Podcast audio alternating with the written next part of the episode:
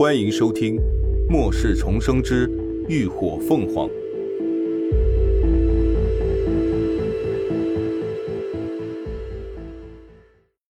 第一百四十四集。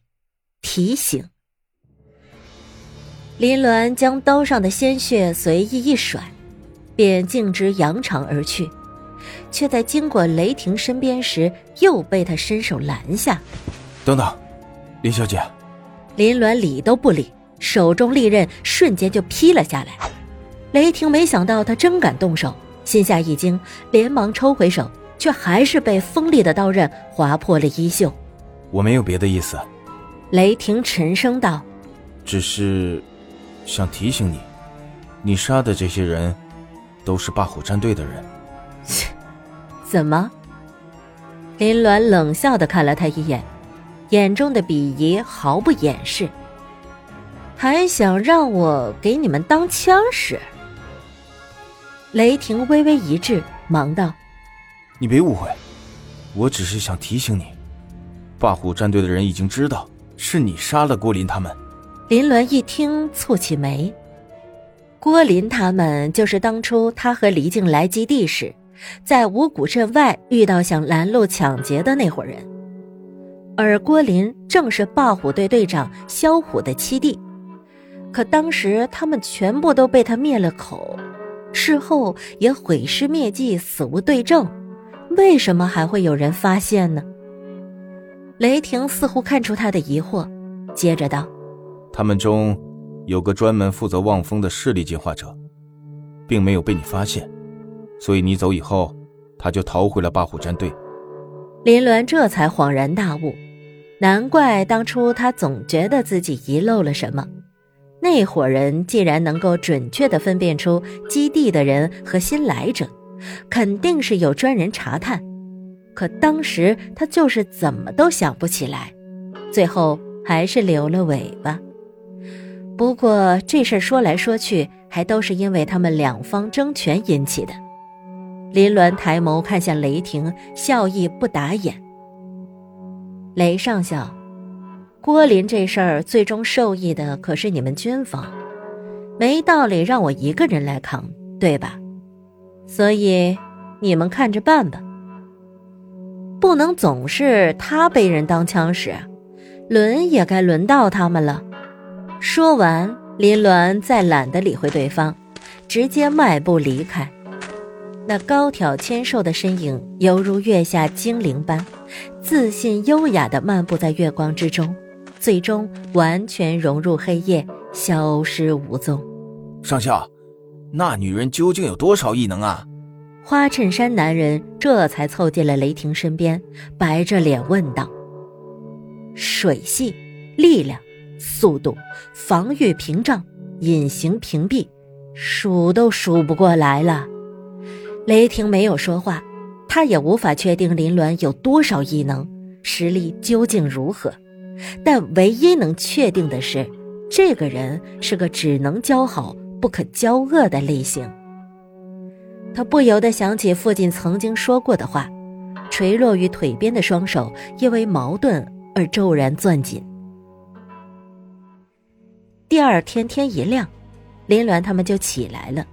出门前，林鸾还特意看了看，发现外头的几具尸体已经不见了踪影，显然是有人清理干净了。至于是谁学的雷锋做的好事，就不言而喻了。也不知另一行是不是已经先行离开了。直到林鸾他们驾车驶出了小镇，也没有再看到他们的踪影。此去富中县只剩下不到半天的路程了。富中县在末世前是十分有名的种子示范实验基地，每到春种秋收时，田里总是出现一片繁忙热闹的景象。往年这个时候，田地里也早已是绿油油的一片，充满生机勃勃、苍翠欲滴。可如今，田地里已经变成了杂草的乐园，依旧是绿，却满是荒凉。沿途的丧尸已经明显要比昨日更密集了起来。不仅乐乐四人齐上阵，连林鸾也开始加入了清理丧尸。即便如此，路上依旧时常会遇到狮群围堵，他们只能不时的下车清路。好在大家伙儿都是身经百战，相互配合默契，即便是黎静这个新来的，在经过短暂的磨合后，也能找到了最佳位置。通常情况是这样的：李牧先竖起土墙阻挡，林鸾在一个高浓缩的大水球击向狮群。之后，秦志远的雷网紧随而至。如果丧尸数量不多，这种情况下基本就能把丧尸直接劈焦；如果丧尸数量过多，雷网只能起到麻痹作用。这时候就该离境上场了，趁机将淋湿的丧尸冻成冰雕，然后大伙再上阵收割。过程倒是不困难，就是太浪费时间。照这样下去，即便是中午，他们也未必能够到达腹中线。又行驶了半个多小时，丧尸探测仪上突然响起了滴滴滴的警报声，就见那屏幕上一个红点，正以极快的速度朝他们的绿点靠近。小心，有变异丧尸！林鸾立刻发出警告。从红点的移动速度来看，这至少是只三级的变异丧尸。眼看着那红点越靠越近，警报声也越来越急促，众人已经是蓄势待发。然而那红点却突然改变了方向，径直冲进了另一片红点之中，消失无踪，连报警声也完全停止了。啊，原来是虚惊一场啊！乐乐等人顿时松了口气。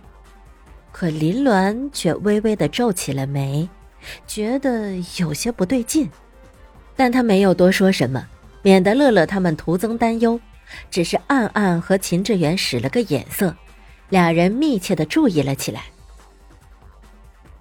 老公，太子他怎么说啊？此刻，霸虎战队的队长夫人郭嘉正拉着刚回来的萧虎，急声问道：“还能怎么说？”萧虎有些烦躁的甩开他的手，脸色愤愤的坐在太师椅上。都说了别让你冲动，别让你冲动，你就是不听。哎，现在好了，人没弄死，又搭了一帮兄弟进去。那，那我怎么知道他那么厉害呀？郭嘉也红着眼睛道：“难道就让他白白杀了我弟弟不成？”那还不是他自找的吗？萧虎瞪了他一眼。他又不是满脑子想着玩女人，又怎么会被人给做了？郭嘉一听，顿时急了。他本就是个泼辣又护短的性子，此刻眼神一瞪，伸手指着萧虎，就没头没脸的骂了起来：“好啊，你个萧虎，当初可是姓荣的和你，非得让郭林去外头劫道去，现在人死了，你们不仅不管。”还直接把责任推给一干二净，你们，你们还是不是人呢？啊，良心都被狗吃了！啪的一声脆响，小虎一个巴掌直接摔在了郭嘉的脸上，顿时将他口里的叫骂声感谢您的收听，下集更精彩。